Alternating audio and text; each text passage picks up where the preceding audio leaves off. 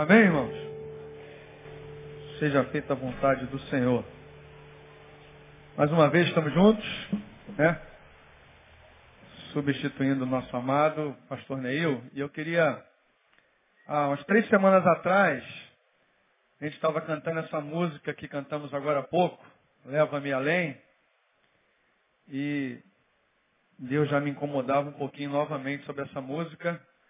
E eu fiquei me lembrando dia, em 2000 e, 2003, final de 2003, foi quando essa música estava bombando, né? Toda semana ela explodia e a gente cantava aqui em Betânia muito essa, essa música.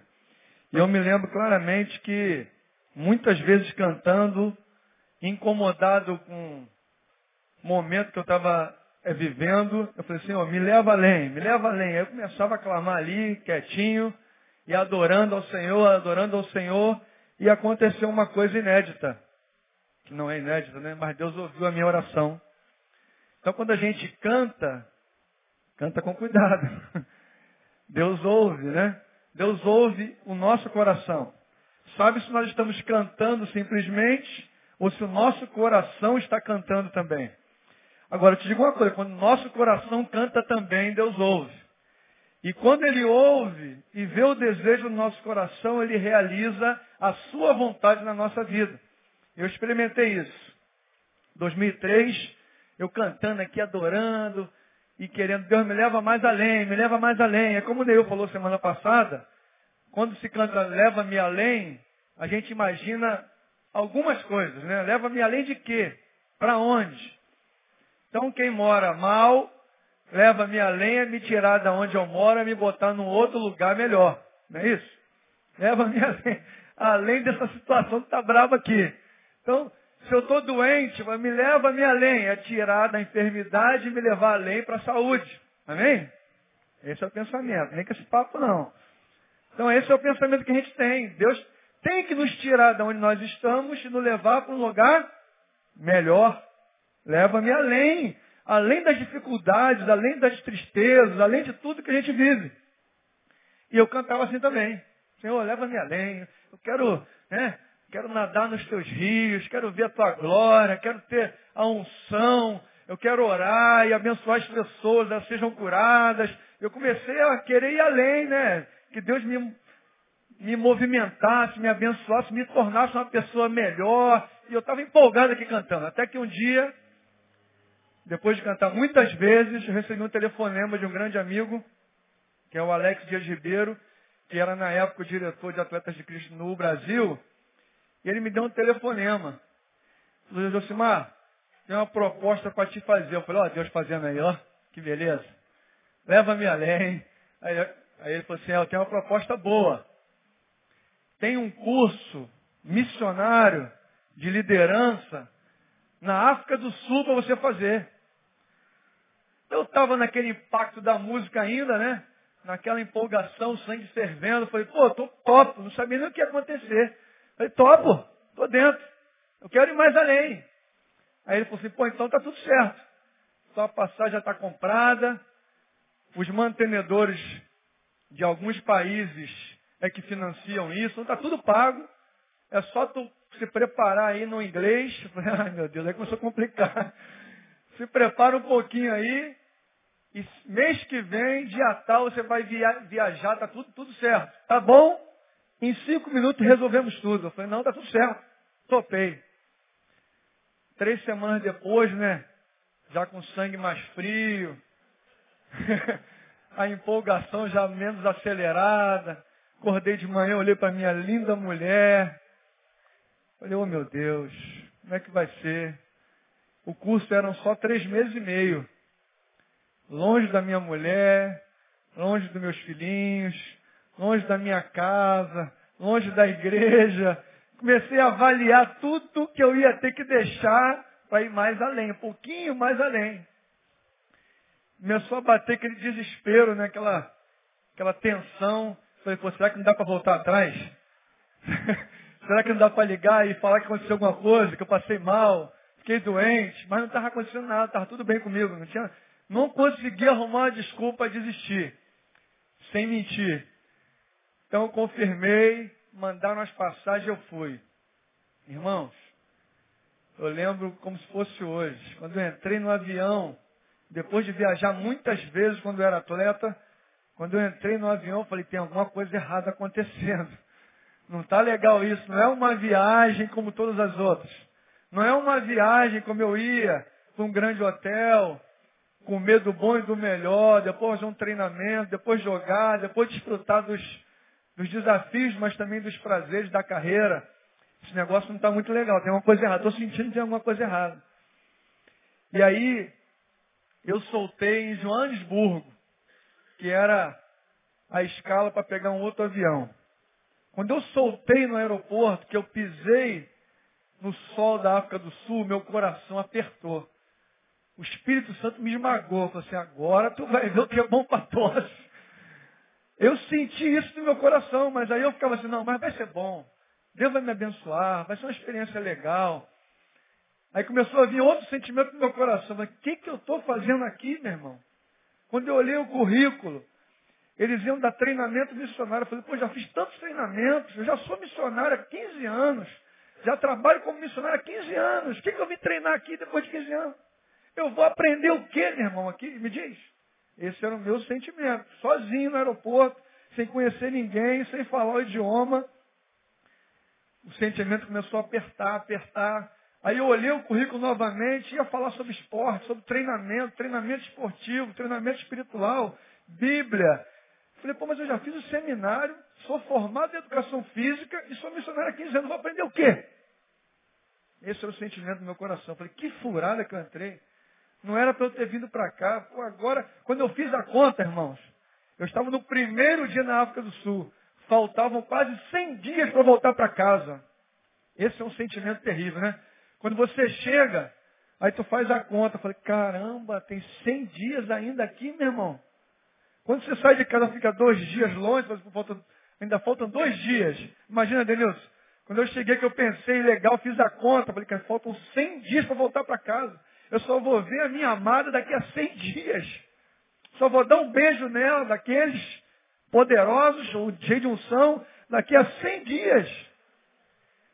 E é que o coração começou a apertar, irmãos. Mas eu já estava lá. Não tinha dinheiro para pagar a passagem de volta.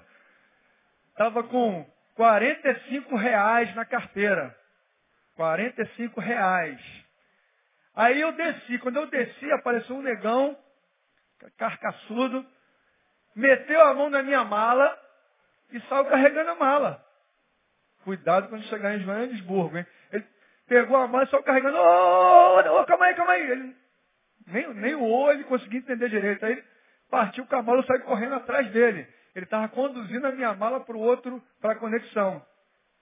Chegou na hora de entregar a mala, na hora de dar o check-in, ele me pediu dinheiro. Falei, meu irmão, tá ruim. Ele não entendeu nada, lógico, eu falei em português. Falei, tá ruim, irmão. e ele olhou para mim, dinheiro, dinheiro, dinheiro. Ah, abri a carteira, Denilson.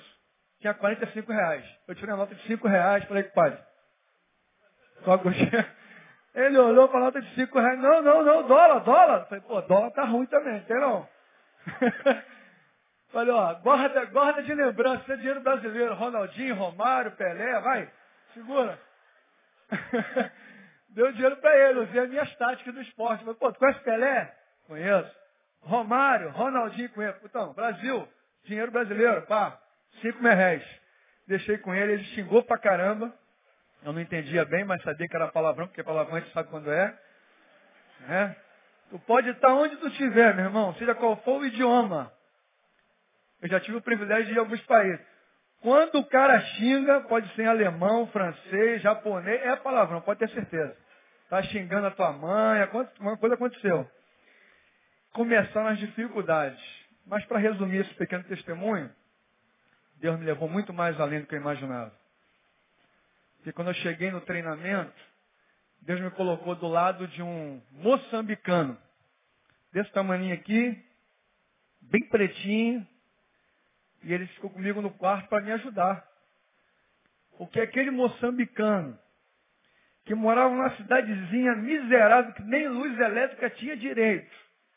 A água não era tratada. Ele não conhecia, irmão, eu comecei a bater papo com ele, ele não sabia nem quem era o presidente dos Estados Unidos. Ele não sabia o que estava acontecendo em lugar nenhum. Eu falei, gente, esse neguinho vai me ajudar? Não é possível. Me botaram no quarto errado. Ele sabia nada.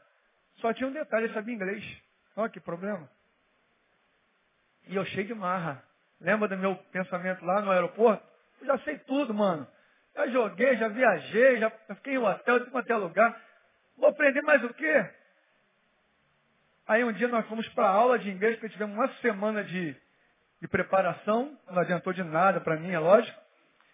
E nessa uma semana, Deus falou no meu coração a primeira vez.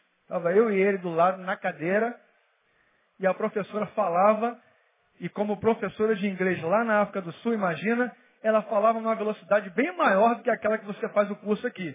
Então ela falava, eu não entendia nada, meu irmão. Tudo que eu aprendi não adiantou de nada, porque eu não entendia nada que ela falava. E eu comecei, ela falava, mandava fazer exercício, eu olhava para ele e falava, como é que é isso? Aí explicava. Eu perguntei a primeira, a segunda, a terceira, a quarta, na quinta vez, Deus falou comigo. Na quinta vez que eu cutuquei ele, Deus falou no meu coração. Sabe como? Ele me deu uma olhada de cima embaixo e não falou nada. E não me respondeu, não me ajudou. Essa olhada, com a letrinha embaixo que apareceu do tradução, assim, pô, tu é um. Posso falar? Nem eu falaria, mas não vou falar não. Tu é um merda. Ele, fa ele falou, ele não falou, mas estava escrito embaixo. Pô, tu é um miserável. Tu não sabe nada, meu irmão. Naquele momento foi a primeira palavra de Deus no meu coração. Deus me levou para a África do Sul para ir mais além, irmão. Deus me levou para lá para ir mais além daquilo que eu imaginava, aquilo que eu pensava. E foram três meses e meio de Deus falando a mesma coisa comigo. Porque lá eu cheguei achando que era o cara. Eu era o mais experiente, era o mais velho, era o que tinha tido mais experiências internacionais, era o que já tinha disputado campeonatos, era o que tinha feito um monte de coisa. Lá eu cheguei como um dos maiores, mas na prática eu era um dos menores. Porque eu dependia deles para tudo. Dependia deles para comer, dependia deles para fazer alguma coisa, dependia deles para estudar, dependia deles para aprender. Eu fiquei três meses e meio aprendendo a depender dos outros. Três meses e meio. A gente acha que já sabe tudo, irmão. A gente acha que já é o cara, a gente estudou muito para isso. A gente estudou para aprender, saber o que fazer. Mas chega uma hora que Deus fala para você, você ainda não sabe nada. Você pensa que sabe. Você pensa que é alguma coisa. Eu vou te mostrar que tu não é nada. Você precisa aprender a depender.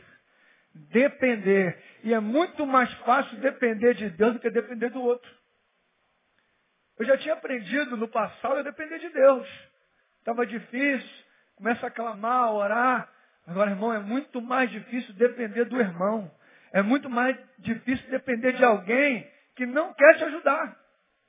E te olha com um olhar de desprezo. Fala assim, meu irmão, tu já encheu minha paciência. Tu pergunta toda hora, não consigo nem prestar atenção na aula. E esse sentimento que vem no teu coração de rejeição, de humilhação, eu e você não estamos preparados para isso. A gente está preparado para ser levado muito mais além, mas muito mais além nos lugares altos. Só que o que a música diz é que Deus vai nos levar mais além, mas não é mais além nos lugares altos. Que a Bíblia, o que a Bíblia diz e o que a música diz é que ele vai levar no lugar mais profundo. Vocês lembram disso? Eu quero ir no lugar mais profundo, e mais profundo é mais profundo mesmo, é mais lá embaixo. Sabe qual é o nosso problema? A gente só quer ir no lugar alto, irmão. Nós somos treinados desde pequenininho para alcançar os lugares altos. Mas Deus quer nos treinar aí nos lugares baixos. Aí lá embaixo, aonde a situação é muito mais difícil do que estar no lugar alto. Quer nos levar nos lugares onde você aprende a ser como Paulo, que ele falou, aprendi a ser humilhado e a ser exaltado. Deus levou ele no alto, mas depois levou ele lá no baixo, para ele entender que a vida é assim. O verdadeiro homem de Deus tem que aprender a ser exaltado e tem que aprender a ser humilhado. Porque isso faz parte da vida do homem de Deus. Mas não é sobre isso que eu queria falar. Também. Mas três meses e meio, Deus falando comigo, só isso. Aprenda a depender de Deus e aprenda a depender do teu irmão. Aprenda a depender de Deus e aprenda a depender do teu irmão. Três meses e meio. Depois eu voltei para casa impactado. Lá tive experiências tremendas que um dia a gente pode conversar. Mas agora eu queria ir para a palavra, porque esse é o meu testemunho. Você tem o teu testemunho. Você precisa viver e experimentar aquilo que Deus tem para você. Mas nos últimos meses eu tenho trabalhado com os adolescentes na nossa igreja, trabalhado com os adolescentes de fora da igreja. Para quem não sabe ainda, porque eu sei que tem gente que não sabe, nós já abrimos a escolinha em novembro passado, escolinha de futebol, basquete, voleibol nessa quadra aqui do lado. Tem gente aqui na igreja que ainda não sabe que tem uma quadra aqui do lado. Essa, essa, essa cobertura, onde é o estacionamento, também é uma quadra, onde a gente tem um trabalho com as crianças e adolescentes e alguns jovens na área esportiva, que não é só área esportiva, que eu entendo que o esporte é, uma, é a melhor ferramenta para treinar os nossos filhos, sobrinhos, irmãos, adolescentes e jovens, a prepará-los para enfrentar a batalha da vida. Mas, infelizmente, alguns pais não querem isso. Acham que não é necessário, criam ele dentro de casa jogando videogame, combatendo contra o computador. Mas Cada um cria seu filho da maneira que quer, né? Os meus eu preferi dar um pouquinho de computador e muito mais fora das quatro paredes. Não me arrependo disso. E eu tenho percebido nos adolescentes, nos jovens e no nosso meio também, que nós temos tido talvez uma visão equivocada, muito equivocada, sobre os nossos heróis. A nossa geração aprendeu, talvez, da maneira errada, de enxergar os nossos ídolos, nossos heróis.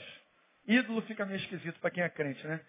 Mas os nossos heróis, aqueles que nós admiramos, aqueles que nós olhamos e tentamos imitar. E como eu trabalhei com futebol durante muito tempo e ainda estou envolvido com isso, no futebol, cada ano surge um craque, surge uma celebridade e que os outros começam a imitar. Hoje o top de linha é o Neymar. Então todo mundo imita o Neymar, os garotos cortam o cabelo igual, querem jogar igual, nem todos têm condição, mas querem jogar igual. Tem os velhos também que querem jogar igual, mas também não têm condição, muito menos ainda. Mas é uma realidade. Nós precisamos ter para quem olhar e tentar imitar. Só que aí, como a gente vem de uma sociedade, de um povo, de uma região e de uma sociedade que criou novos ídolos, criou novos referenciais que nem sempre, ou quase nunca, são os referenciais que Deus nos ensinou. Estamos vivendo uma crise, irmãos, uma crise referencial, uma crise de homens e mulheres de Deus que tenham uma vida, que tenham um comportamento, que tenham caráter, que tenham um estilo de vida apropriado para ser imitado. Carência, carência. Se eu perguntasse para cada um de vocês quem é o referencial para você, quem é a pessoa que você olha para ela e fala assim, eu imito esse cara, eu imito esse casal, eu imito essa pessoa, eu imito essa mulher. Quem é o teu referencial, meu irmão? Porque ler a Bíblia nos dá alguns referenciais. Mas eu preciso ler a Bíblia e aprender algumas coisas, mas é extremamente necessário olhar para o lado e ver um homem, uma mulher, alguém que anda comigo, que também é um referencial de Deus na terra. Só que ao longo dos anos a gente aprendeu que referencial é só a Bíblia. Não temos mais referenciais para olhar. Não, não pode confiar no homem, não pode olhar para o homem, não pode isso, não pode aquilo. Isso é mentira do diabo, meu irmão. Talvez você esteja olhando para a pessoa errada, isso sim. E como a gente não procura a gente não acha, porque a Bíblia diz que se a gente procurasse, iria achar. Não, né? Mas o problema é que a gente não tem procurado. Porque procurar também dá trabalho. E como nós somos uma geração que eu tenho visto nos adolescentes, nas crianças, nos adultos, alguns adultos, nós somos treinados, somos influenciados, somos preparados, não para ir mais além, como eu dei o meu próprio exemplo, como a música diz. Nós somos treinados para ir além para o sucesso. Todo mundo que você vê em entrevistas, jogadores, artistas, gente que está ganhando dinheiro, qual é o sonho dela? Não, eu tô, eu, o meu sonho é ganhar mais dinheiro para dar conforto para minha família. Ah, o meu sonho é ganhar mais dinheiro para tirar a minha família do sufoco e botar num lugar melhor, num condomínio fechado na barra, onde há segurança, onde há piscina, onde há tudo do bom e do melhor. Esse é o sonho da maioria. São sonhos que estão sendo construídos de geração em geração. A nossa geração está sendo massacrada, influenciada, oprimida pelos sonhos errados, queridos. Tem gente correndo atrás do sonho e fala, não, qual é o teu sonho? Pô, o meu sonho é sair de Realengo e morar na Barra. Esse é o sonho. E ele faz qualquer coisa por causa disso. O meu sonho, como o Neil falou semana passada aqui, é que o meu filho estude muito para que ele ganhe muito dinheiro e ele tenha uma vida muito melhor do que a minha. A maioria dos pais tem esse sonho. Cada um tem o seu sonho. E eu vou te dizer, cada um tem o sonho que merece. Cuidado, porque pode ser que você sonhe com essas coisas e você só tenha isso. Esse é o perigo. Sonhar não é pecado. Mas sonhar só com isso já é pecado. Se você só sonha com isso para o seu filho, se você só sonha com isso para a sua casa, se você só sonha com isso para você, você já está em pecado.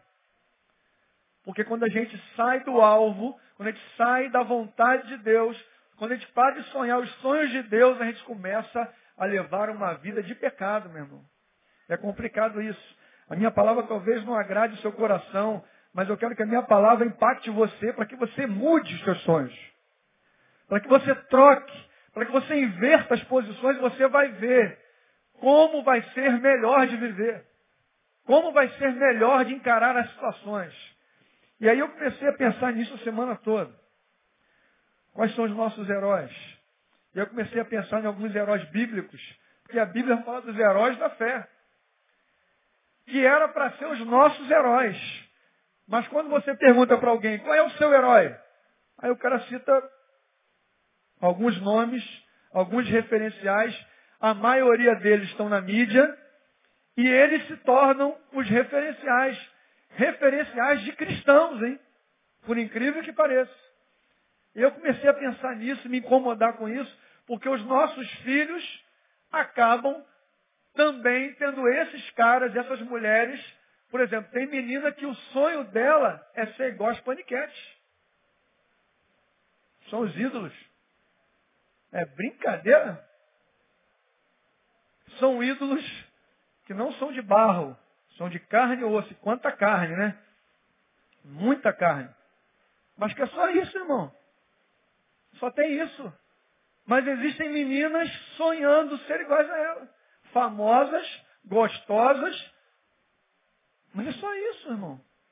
Se limita a isso. São ídolos construídos, mal construídos, mas que aprenderam, que as pessoas, que as meninas, que as crianças, os adolescentes aprenderam a admirar.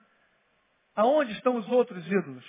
Os outros ícones, aqueles que representam realmente quem Deus quer que sejamos nesse lugar. Que a Bíblia nos estimula a nós sermos os referenciais. Eu lembro do João, João Leite, em 1980 alguma coisa, 81, 82, quando ele fundou a Atleta de Cristo, ele deu uma entrevista no, no, no, na TV Globo e perguntaram por que foi fundado o Atleta de Cristo. E ele deu uma declaração que eu nunca mais esqueci. Que Deus botou, Deus sonhou com esse ministério para que os atletas que só porque são atletas já são referencial, Deus sonhou que se criassem referenciais como atletas de como o jovem teria que ser, de como quem o jovem teria que imitar.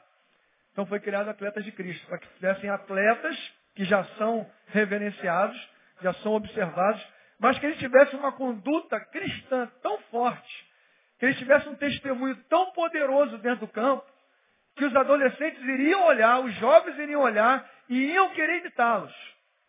E graças a Deus, muitos atletas foram formados dessa forma. Que até hoje, eu e você ouvimos falar de vez em quando. Há um, há um mês atrás, foram falar sobre a Champions League, que foi a final ontem, muitos homens viram, né? Outras mulheres ficaram com muita raiva, mas muitos homens viram a decisão, né? E ali, sempre que se comentava sobre a Champions League, tinha que se comentar sobre um homem. Quem é? Vocês sabem quem é? Baltazar. Qual é o apelido do Baltazar? Quem sabe? O artilheiro de Deus. Irmão, no mundo inteiro, Espanha, Itália, França, Japão, aonde você vai, quando se fala em artilheiro, quando se fala sobre a Champions League, sobre a Europa, que ele foi um dos maiores artilheiros na Europa, na década de 80, tem que citar o nome dele, é obrigado a falar dele. E quando fala dele, fala do apelido dele. Agora veja bem o apelido que o cara tem. Artilheiro de Deus. E aí todo mundo, crendo ou não crendo, amando ao Senhor ou não amando ao Senhor, tem que falar. Baltazar, o artilheiro de Deus. João Leite, o goleiro de Deus. Aonde os caras vão, o nome tem que ser citado com o sobrenome. E o sobrenome deles é artilheiro de Deus e o goleiro de Deus. Porque deixaram uma marca inesquecível, queridos. Não foi só dos gols, não foi só das defesas, foram do caráter, foram da vida que eles tinham, que inspiraram muitos outros atletas. Foi fundado com cinco atletas.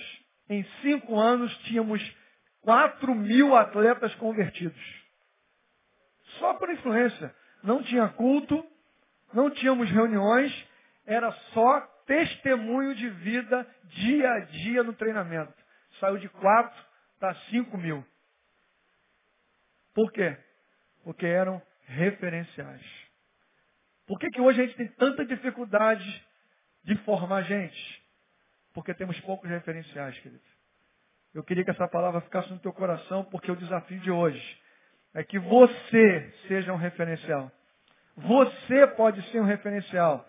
Não escute o diabo falar para você que você não pode. Só o pastor Neil que pode. É só o pastor Josimar que pode. Mais ou menos. Só o pastor Denilson que pode. Só eles podem ser referenciais de homens de Deus. Não. A proposta de Deus e da Bíblia é que você seja um referencial. Não se exclua dessa responsabilidade e desse privilégio. Fale como Paulo um dia, falou assim, sede meus imitadores, como eu sou de Cristo. Isso soa soberba. Isso sou, sou uma pessoa cheia de marra. Mas não é não. É alguém que sabe quem é. Com falhas e defeitos, mas que sabe a vida que tem no Senhor. E que você possa bater no peito um dia e falar assim, sede meus imitadores, como eu sou de Cristo. Pode olhar para a minha vida, porque eu sou um referencial a ser seguido nesse lugar, nesse bairro, na minha casa, no campo de futebol, no trabalho, na faculdade. Eu sou um referencial de Deus. Essa é a proposta da palavra de Deus. Jesus. Vou passar rapidinho para a gente complementar. Hebreus capítulo 11. Hebreus capítulo 11.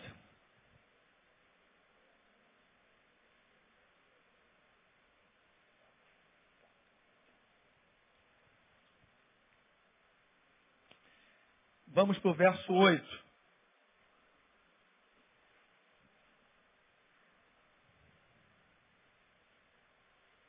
11, 8. Hebreus 11, 8. É a lista dos heróis da fé que foram escritos aqui.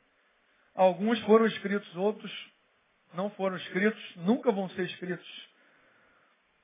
Muitos outros heróis apareceram, já passaram, já morreram, já glorificaram ao Senhor, já estão na destra do Senhor, vivendo na sua presença, mas não foram escritos aqui. Então, Hebreus 11, 8, Fala de um deles, que é Abraão. Pela fé, Abraão, quando chamado, obedeceu e dirigiu-se a um lugar que mais tarde recebera como herança, embora não soubesse para onde estava indo. pela fé peregrinou na terra prometida, como se estivesse em terra estranha. Viveu em tendas, bem como Isaac Jacó, Isaac e Jacó o co-herdeiro da mesma promessa, pois ele esperava a cidade que tem alicerces, cujo o arquiteto e o edificador é Deus. Depois vai para o 23 até o 27, que é Moisés. Rapaz, essa palavra me impactou muito. Que coisa tremenda. Moisés, esse texto. Pela fé, Moisés, já adulto, recusou ser chamado filha da filha de Faraó, preferindo ser maltratado com o povo de Deus a desfrutar os prazeres do pecado durante algum tempo. Por amor de Cristo, considerou sua desonra uma riqueza maior do que os tesouros do Egito. Por quê? Porque contemplava a sua recompensa. Rapaz, quando eu li esse texto, eu fiquei. Deu aquela sacudida em casa, Denilson. Falei, meu Deus. São ídolos, são homens realmente que viveram de uma forma a serem admirados. São heróis da fé. Eu queria que você meditasse nisso, por quê? Os heróis dessa geração são construídos somente em cima das boas coisas, dos sucessos, das conquistas. Mas esses homens de Deus aqui, irmãos, os verdadeiros heróis são forjados no sacrifício. Os verdadeiros heróis são aqueles que estão no bem bom, gozando dos privilégios sociais, tendo do bom e do melhor. Ganharam dinheiro, moram numa boa casa, numa boa família, está tudo dando certo. Aí Deus começa a querer levá-los mais além. Abraão vivia confortavelmente com sua família numa fazenda maravilhosa, cheio de animais, tudo frutificando. Era bênção total, irmão. Era o sonho de todos aqui, de todos nós. Viver num local em que tudo está dando certo. Que não há mais dor, não há mais sofrimento, não há mais perseguição. O cara estava vivendo na sua casa, cercado com seus funcionários, gozava do bem e do bom. Tudo dava certo. Mas aí Deus olhou para ele e falou, Abraão, tu é gente boa, mas eu vou te levar mais além. Primeira coisa que Deus fala, rapaz, eu vou te abençoar. Tu vai ser fera. Tu vai ser o, o, o homem, o topo de uma geração, o topo de um povo. Tu vai ser, a partir de você, serão benditas todas as famílias da terra. Abençoarei os que te abençoarem. Amaldiçoarei os que te amaldiçoarem. Deus começa a fazer promessas. Até pensou, irmão? Deus chegar na tua cara e falar assim, meu irmão, fica tranquilo, que eu vou amaldiçoar os que te amaldiçoarem, tu vai estar livre, tu vai ser um fera de Deus, tu vai ser um escolhido de Deus, eu estou te escolhendo, tu vai jogar no meu time, vai ser o camisa 10, vai ganhar a faixa de capitão, e tudo é contigo. Tu vai ser o cara. Só tem um detalhe, irmão. Larga tudo que você construiu. Larga tudo que você acredita. Larga tudo que é confortável e começa a caminhar que eu vou te mostrar um dia aonde é que tu vai chegar. Deus tira o cara da zona de conforto, tira ele do prazer, do, do agradável, do confortável, do ar-condicionado, onde está dando tudo certo, você larga tudo. Larga mamãe, larga papai, larga o conforto, larga tudo que você está vivendo. Agora, tu vai ser abençoado depois, fica tranquilo. Chega para Moisés da mesma forma, Moisés está sendo criado dentro do palácio, irmão. A gente nunca vai fazer ideia, porque a gente nem sabe o que é um palácio. A gente está sonhando com uma casa de três quartos. A gente está sonhando com uma casa de dois quartos e ter pelo menos um ar-condicionado em casa.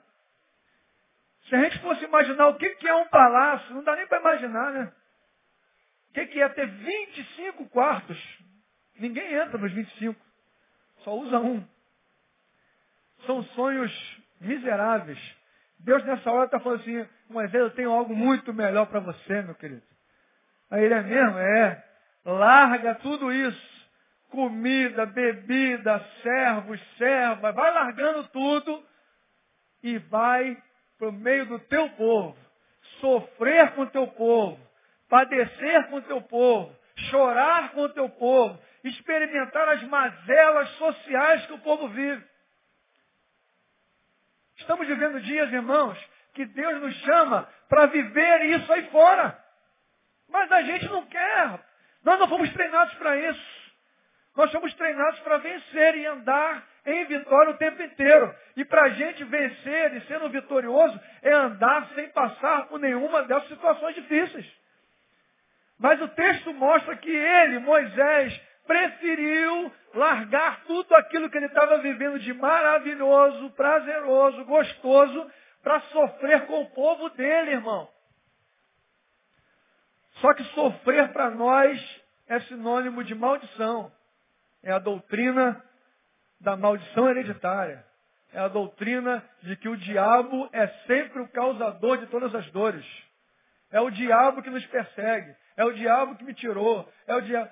Eu falo com meus filhos, ensino isso a eles. Não, irmão, ah, acontece é livramento, fica tranquilo. A dor, na maioria das vezes na nossa vida, é livramento, irmão. A maioria. Você foi mandado embora, tu nem sabe o porquê. Chega em casa reclamando, cuidado, pode ter sido livramento. Você não sabe o que ia acontecer semana que vem. Você não sabe o que ia acontecer mês que vem. Mas a gente olha, mandado embora, pronto. Eu sabia, cara. Estava muito bom. O diabo o diabo está tá com retaliação. Fala, fala isso, nem sabe o que é isso. Retaliação. Ele aprendeu isso nas, nas rodas pentecostais e vai reproduzindo. O diabo está retaliando, retaliando os cambal, irmão. O diabo não tem acesso à tua vida, querido. Tudo que acontece na sua vida, se você está debaixo da unção de Deus, se você está na presença de Deus, se você ama o Senhor, tudo isso é permissão do Senhor. Tudo isso.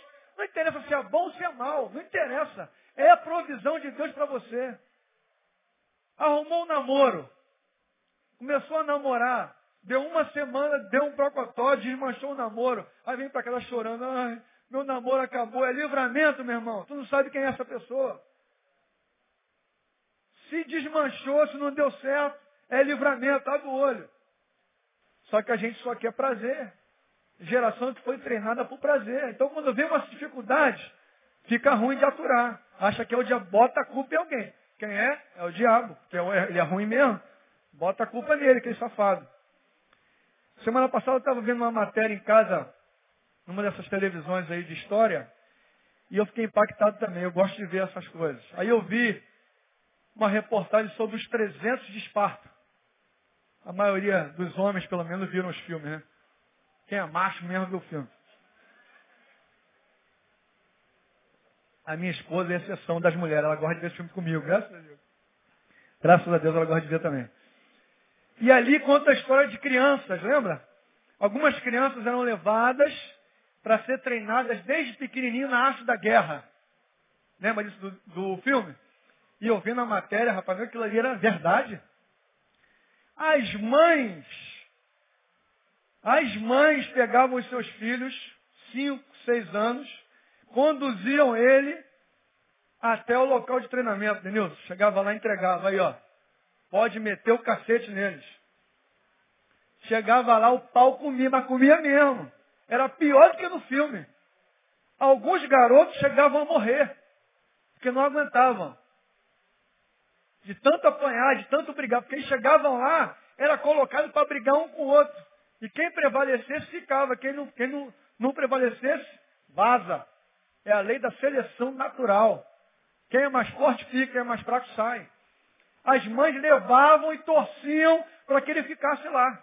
Porque ele ia ser treinado, porque o povo todo, os ídolos do povo, os heróis do povo, eram aqueles que permaneciam.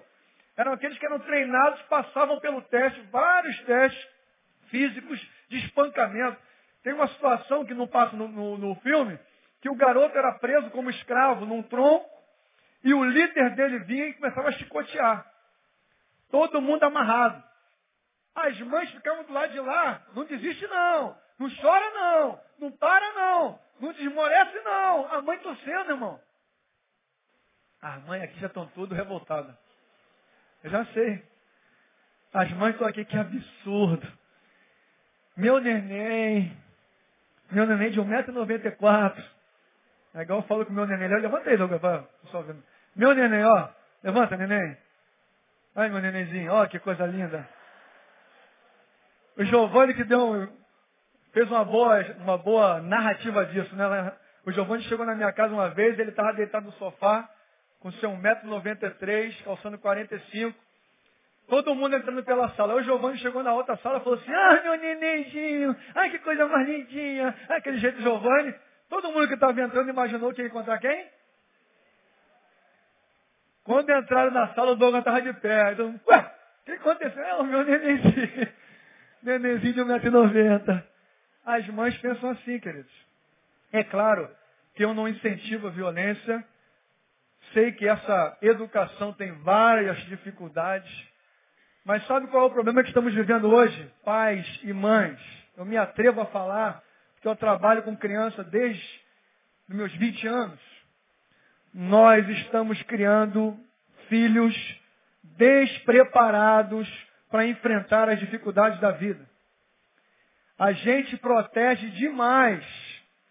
A gente toma conta demais. Ah, mas o mundo está difícil. Irmão, o mundo é difícil e vai ser difícil cada vez pior. O problema é do mundo.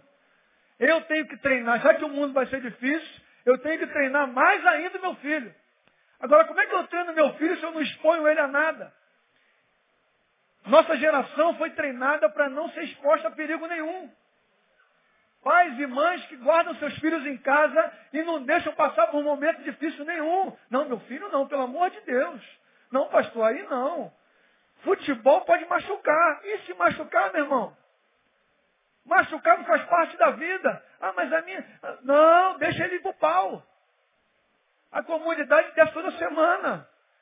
E você vê bem a diferença entre um e o outro. Lá eles já aprenderam que o pau come todo dia. Então quando bota filho de crente e filho de não crente, já dá diferença. O do crente já é mais fresco. É, pô. Com algumas exceções, calma. Não é o caso do seu filho, não. Lá fora. Nas outras igrejas. Aqui não. Lá nas outras igrejas, né? né? né? Porque a molecada desce, essa semana choveu pra caramba, né? Aí chegamos na quadra aqui, eu e o outro professor falou assim, que hoje não vem ninguém não. A maioria dos filhos dos crentes não vieram. Está chovendo. Mas a quadra é coberta. Desceu os 20 da comunidade, em bloco. Sem chapéu. Invadir a quadra. Pô, professor, não vai ter aula não? Vai, pô, claro. Falei nada. Estava achando que não ia ter, mas vai ter, porque eles invadiram a quadra, irmão. Isso não der aula, capaz de ele atropelar a gente. Então tem que dar aula. Agora, por que, que um garoto de seis anos já está disposto a enfrentar chuva, dificuldade, porque ele quer vir jogar, quer participar e quer batalhar? Porque com três anos, infelizmente, já estava sendo exposto a muitas outras coisas. Eu sei que há um misto entre responsabilidade eu sei que não é para a gente largar geral, a gente tem que tomar conta, que... mas irmãos, vamos tomar cuidado. Porque talvez nós estejamos atrapalhando a próxima geração. Criando uma geração, principalmente de meninos, que não conseguem liderar. Meninos que não conseguem ter autoridade espiritual. Meninos que não conseguirão liderar a sua própria casa. Meninos que não conseguirão enfrentar as situações do dia a dia e podem acontecer o que aconteceu com o menino que o pastor Neil falou aqui, com 12 anos se suicidou. Mas o que, que leva um garoto de 12 anos a se suicidar, meu irmão? Eu duvido, quer dizer, não posso falar isso, né? Mas é muito difícil, irmão. Se o moleque for criado com dificuldade, batalhando pelo pão de cada dia, sofrendo as perseguições do dia a dia. Agora a moda é o bullying, né? Ah, mas o bullying. bullying irmão, eu, eu várias vezes era bullying comigo, só que quando fazia bullying comigo, o pau comia na hora. É, ué. O cara fazia bullying comigo, eu atropelava ele. Depois, no outro dia, ele me atropelava. E assim, um dia tu bate, outro dia tu apanha, é assim, não é? Não dá para fugir, irmão. Não dá para criar o nosso filho com uma sala de aula com um aluno só. Como é que a gente vive aqui na escolinha, que é o meu princípio de educação também? Nós temos ali garotos que têm grana, tem alguns, poucos, né? Que tem um pouquinho de grana, tem um pouco mais socialmente privilegiados, e tem um outro grupo que não tem nada, meu irmão. Não tem nem o que comer em casa direito. Mas é muito bom quando os dois estão juntos. Porque não há preconceito. Eles jogam junto, brincam juntos, se abraçam, se divertem. Brigam, o pau come também. Por quê? O que é muito solto, o que é muito empolgado, é treinado para segurar a onda. Aí esse eu dou uma prensa, ô, oh, segura, meu irmão, que negócio é esse? Então tem que dar uma segurada nele, senão ele atropela todo mundo. Eu seguro ele. Chega o outro que só é atropelado. Só olha assim. Não, meu irmão, vai para cima dele. Ah, mas ele não me dá a bola. Pede a bola. Se ele não der, toma a bola do teu colega do teu time. Então, não, não. Ensinar a lutar pelos objetivos. Porque chega a gente aqui que fala assim, ah, professor, ele não me dá a bola, por isso que eu não joguei. Eu falei, ah, é? Então tu vai ficar sem jogar, porque nunca vão te dar a bola. Você vai ter que pegar a bola. No campo sábado acontece direto. Os mais novos estão chegando, aí vem, senta no, no cantinho, escolhe o time. Ele nunca é escolhido. Aí eu chego, deixo. Eu chego aí, não vai, vai jogar não? Não, pastor, não me escolheram. Falei, é, então continua sentado, volta semana que vem. Porque ninguém vai escolher. Você que tem que ir. Você tem que pegar o colinho, que é meu. Mete a mão. Eu meti a mão assim. Se não meter a mão, meu irmão, não vai chegar em você. Agora, a maioria deles chegam querendo que o pastor vá lá, pegue o colete, dê na mão dele, vai lá, meu neném, vai jogar. Vai ficar olhando durante o mundo, eu deixo ficar olhando. Aí depois eu pergunto, vai jogar? Ah, não, ninguém me deu o colete. Ah, é? Então vai ficar olhando mais uma semana, semana que vem tu volta. Até tu aprender a chegar aqui e meter a mão. Conseguir os seus objetivos. Uma geração, meu irmão, que só aprendeu a receber na mão, querido precisamos de referenciais corretos. Aí a gente poderia citar Paulo, que também em Atos capítulo 2 ele se converte. Aí houve a conversão. Paulo era o cara, era o fera de Deus. Mas ele se converte, ele era o fera antes também. Paulo era o chapa quente. Paulo ia para cima, metia o cacete também, era homem fera. Depois que ele se converte, primeira palavra que Deus dá para ele, para o Ananias, vai lá Separa esse cara que ele é vaso escolhido por mim, para quê? Para padecer pelo meu. Vai sofrer pra caramba. São homens treinados para o sofrimento, meu irmão. A guerra está ruim, o mundo está difícil. Se eu e você não treinarmos e não treinarmos os nossos filhos para enfrentar essa guerra de peito aberto, disposto a morrer todo dia, vai se tornar alguém que não vai viver. E aí eu separei algumas características desses homens de Deus. Aí eu estava, lembrei de alguns homens de Deus fora da Bíblia, né? E aí lembrei de Martin Luther King. Quando eu passo ali pela linha amarela e tem a placa, né? Avenida Martin Luther King. Aí um dia meus filhos perceberam também, falaram, Martin Luther King, eu falei, é, varão, o cara era bom. Tem nome dele espalhado no mundo inteiro. Ele era o cara e era pastor, hein? Pensou que, que contraste? e era pastor, Deus. Sabe o que eu pensei, meu irmão? Nesta época, os pastores se envolviam mais do que o seu próprio umbigo. Por isso, Martin Luther King está espalhando no mundo inteiro. Ele não estava preocupado em formar o seu império. Ele não estava preocupado em formar o seu reinado. Ele expandiu o reino de Deus para todo canto, é diferente. Enquanto a maioria está disposta a juntar para formar o seu reino, ele pegou o seu reino e espalhou pelo mundo inteiro, ao contrário. Um homem que vivia sendo ameaçado todo dia, porque ele, ele se dispôs, por livre e espontânea vontade, por entender que essa era a função dele no reino de Deus, de enfrentar o comando de toda uma nação que boicotava, que, que, que perseguia os negros, as mulheres, as minorias. Ele foi a voz que se levantou contra tudo isso. Ele recebia ameaça todo dia, meu irmão. Vai morrer, vai morrer você, tua mulher e suas filhas. Vai morrer. Ele poderia ser como muitos de nossa geração que falam assim, pô, eu queria até fazer, mas vou botar minha família em risco? Pô, pastor, eu queria até subir um morro, mas se eu levar um tiro? Pô, mas eu queria fazer isso, isso, isso aconteceu. Pô, meu irmão, Se tu não estiver disposto a essas coisas, vai ficar ruim. Não dá para viver mais, querido. Se você não estiver disposto a tomar um tiro hoje, fica dentro de casa e assim mesmo está correndo risco. E o cara fala, mas se você tomar um tiro? Ah, tomar um tiro você pode tomar em qualquer lugar, até dentro de casa. Mas o cara deixa de fazer, que ele pode tomar um tiro. Esse homem enfrentou a sociedade, enfrentou o governo, enfrentou as facções, enfrentou tudo e se tornou um referencial. Aí lembrei de um que quando eu fui na África do Sul, eu, eu, eu fui visitar, a prisão onde ele ficou se tornou um ponto de referência e visitação para o mundo inteiro. Nelson Mandela. E eu tive lá, eu vi, irmão, esse cara tem muita moral, mas muita moral. O, o, o país inteiro o admira. Brancos e negros. Até quem ainda é preconceituoso contra negro, abaixa a cabeça para ele.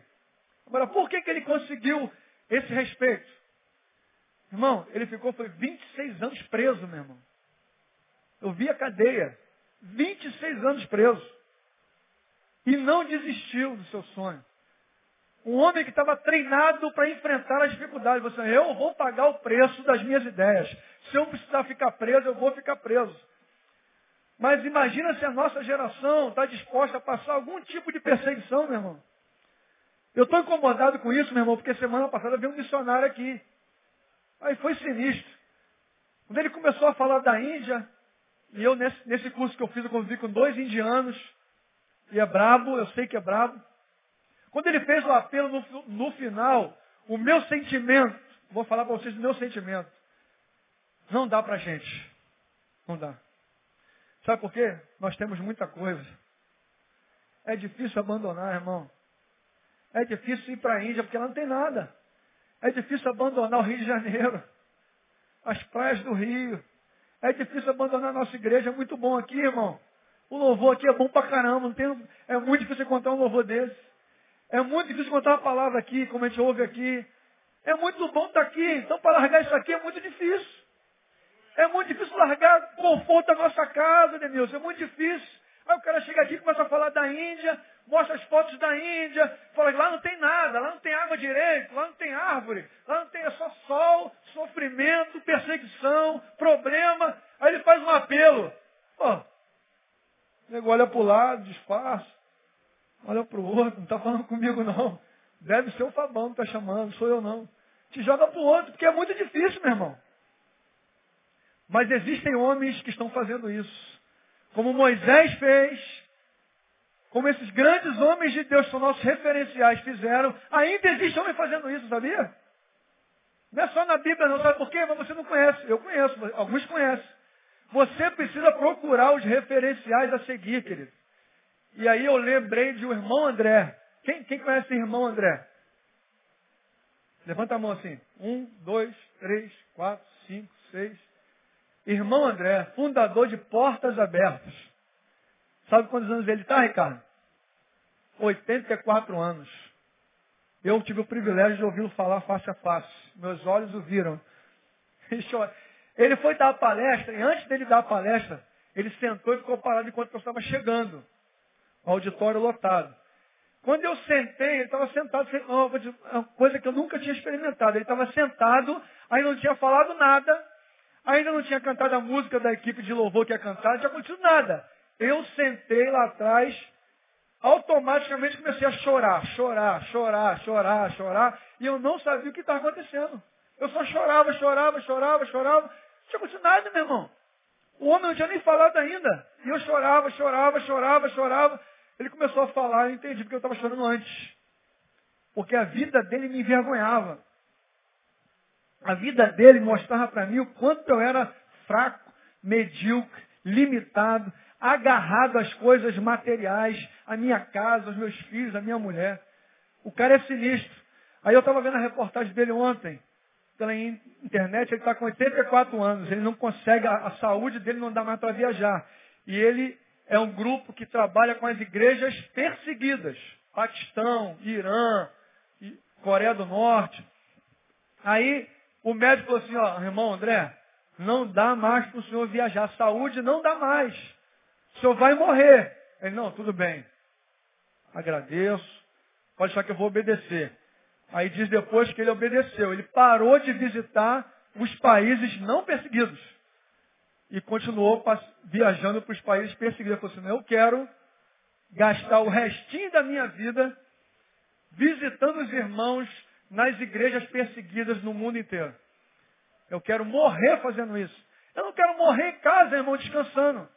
Eu não quero em casa vendo televisão morrer, não. Eu vou ficar aqui, que eu vou protelar, vou adiantar, vou adiar minha morte daqui a três meses. Aí eu preciso ficar em casa descansando para ficar três meses mais vivo. A visão dele é o seguinte, já que eu vou morrer daqui a um ano, ou sei lá, daqui a seis meses, esses últimos seis meses eu vou investir tudo naquilo que eu acredito. Eu vou investir o resto. Tem, tem só três meses, eu vou investir o resto. Tem um ano, eu vou investir um ano. Eu vou investir o resto, meu irmão. Agora, você tem quantos anos, querido? Você tem quantos anos de vida ainda? Você vai investir a sua vida em quê? Que eu queria fechar falando dessas, dessas características desses homens de Deus. O irmão André está incluído. E você talvez esteja incluído, mas não está em papel nenhum. Não está escrito em lugar nenhum. Aqui pode ter gente do mesmo calibre, mas nunca vai ser lembrado nos jornais, da televisão, na internet. Você é diante de Deus. E ponto final, ninguém mais precisa saber. Mas eu anotei algumas características. Primeiro, obedecer o seu chamado. Independente da situação que você está e da situação que você vai enfrentar. Essa é uma característica. Quando você procurar um referencial, procurar um homem de Deus, uma mulher de Deus para imitar, não imite pelo que ele veste, não imite pelo que ele fala. Porque o que eu estou falando aqui pode ser só oratória. A minha vida pode ter nada a ver com isso. Você precisa descobrir como é que é a minha vida para me imitar. Você precisa descobrir a vida do Ricardo, a vida do Márcio, a vida do pastor Neil, do Denilson. Não adianta só ouvi-lo falar. A vida que tem que ser imitada, não as palavras. Então, obedeça o seu chamado. Segundo, não recuar diante do sofrimento. Todos os referenciais realmente de Deus não recuam na hora da dificuldade. Não recuam na hora que o negócio esquenta. Não recuam na hora que o... agora já era, vamos morrer. O irmão André tem muitos testemunhos desses. Ele chegava na alfândega com contrabando de Bíblia, 200 mil dentro da mala. Aí o pessoal, vamos recuar. Não, vamos recuar não, empurra a mala. Mas pastor, a gente vai morrer. Empurra a mala, vai passar. Não, não vai, os caras estão abrindo todas as malas. Não, empurra a mala, rapaz, estou mandando. O cara empurrava a mala, o cara da alfândega não abria a mala, não pode passar, o senhor pode passar. Passava a mala com 200 bíblias. O cara queria recuar. O companheiro dele, pastor, não vamos, vai morrer, vamos morrer. Não vamos morrer não, vamos embora, Deus mandou aí, pode ir. E ele enfrentava a situação. São homens que não recuam diante da dificuldade. Outra característica de um homem de Deus, verdadeiramente para ser imitado. Todos eles amam mais a causa do que a sua própria vida. Todos eles estão dispostos a sacrificar a própria vida para realizar a obra que ele foi chamado. Se você acha que o cara é homem de Deus, mas ele, na hora que ele confronta entre a vida dele e a causa que ele acredita, ele recua, prefere preservar a vida, ele ainda não é um referencial de Deus a ser imitado. No reino de Deus, não. Aí fora pode ser, mas no reino de Deus, não. Todos viviam intensamente o hoje, sem perder a visão, sem esquecer da promessa que estava mais à frente os homens de Deus, os referenciais que eu e você temos que imitar, eles vivem intensamente o dia de hoje. Trabalham, se envolvem, lutam pela sua causa, não deixam passar, mas também não se prendem só a esse momento. Eles têm a visão da promessa que está lá na frente. Vivem o sofrimento de hoje. E o sofrimento pode ser muito ruim, muito bravo, mas eles sabem que no futuro está preparada uma glória muito maior para cada um deles. A outra característica, depois de morto, ainda fala. Os grandes homens de Deus, os grandes referenciais de Deus, a morte não pode calar a sua voz. A morte, Martin Luther King morreu há muito tempo, querido. Se eu não me engano, foi em 67. 67? Acho que eu anotei aqui. Morreu em 68, foi assassinado em 68. Mas eu e você estamos falando dele aqui agora, dando ele como exemplo. Ele ainda, você entra no YouTube e ouve a pregação dele. Parece que está ao vivo. Porque eu queria fechar que todo homem de Deus, todos eles, ainda tem um sonho. E o sonho deles é muito grande.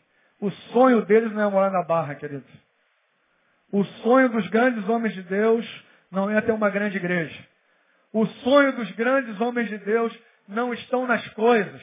O sonho dos grandes homens de Deus é que sejam feitos discípulos de todas as nações. Os grandes homens de Deus sonham com a sua região transformada. Os grandes homens de Deus sonham com a sua casa sendo transformada. Por isso eu queria que ficasse gravado no teu coração, depois de tudo que eu falei, se você esquecer tudo, você tem que ser um referencial de Deus na sua casa. Não deixe que outro seja. Irmãos, eu tenho dois filhos. Mas eu luto, luto, para que eu seja o referencial. Eu. Eles podem olhar, podem ver outros pastores. Quando ele vê o Neil pregando aqui, ele sabe que o Neil prega muito mais que eu. Mas eu não quero que ele, Neil seja referencial desde vida. O referencial de vida sou eu. Eu. Eu quero que eles, dois filhos homens, olhem para mim e assim, meu pai é o meu referencial. Meu pai. Eu quero que eles se orgulham, quando olhem para mim, que eles se orgulhem e falem assim, não, o referencial de Deus para mim é o Senhor. O referencial de Deus para o seu filho é quem, meu irmão? Abre o olho. Como o Neil falou semana passada, tem muita gente reclamando hoje, ah pastor, meu filho não quer vir à igreja. Meu filho não quer nada com Deus. Quem é o referencial dele, querido? É o Neymar? Vai ficar difícil. É o Ronaldinho? É o Ronaldo Fenômeno, que agora está com 120 quilos? Referencial que já se acabou. Quem é o referencial para a sua vida? Quem é o referencial para a sua família? Quem é o referencial para o seu vizinho? Quem é o referencial para a sua, para a sua igreja? Aonde você está plantado? Quem é o referencial? Deus chama você para ser o referencial. Que o seu filho, que a sua filha, olhe para você, pai, você, mãe, e fale assim, eu quero ser igual a minha mãe. Eu quero ser igual ao meu pai. Porque o caráter dele, a vida dele me inspira eu percebo que ele não se detém na hora da perseguição, que ele vive para a glória de Deus 24 horas. Esse é o desejo do meu coração. Esse é o sonho de Deus para todos nós. Em nome de Jesus. Fica, fica de pé. Aleluia.